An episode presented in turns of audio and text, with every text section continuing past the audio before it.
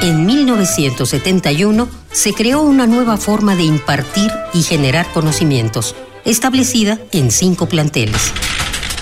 Azcapotzalco, Naucalpan, Vallejo, Oriente y Sur. CSH, 45 años.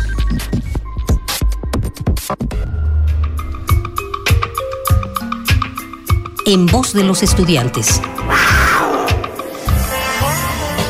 ¿Por qué te sientes orgulloso de pertenecer al CCH?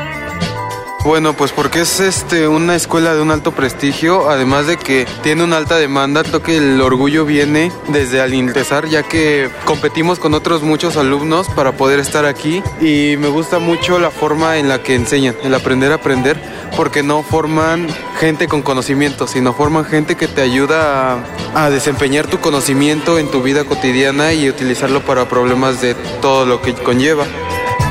Baruch Pruneda.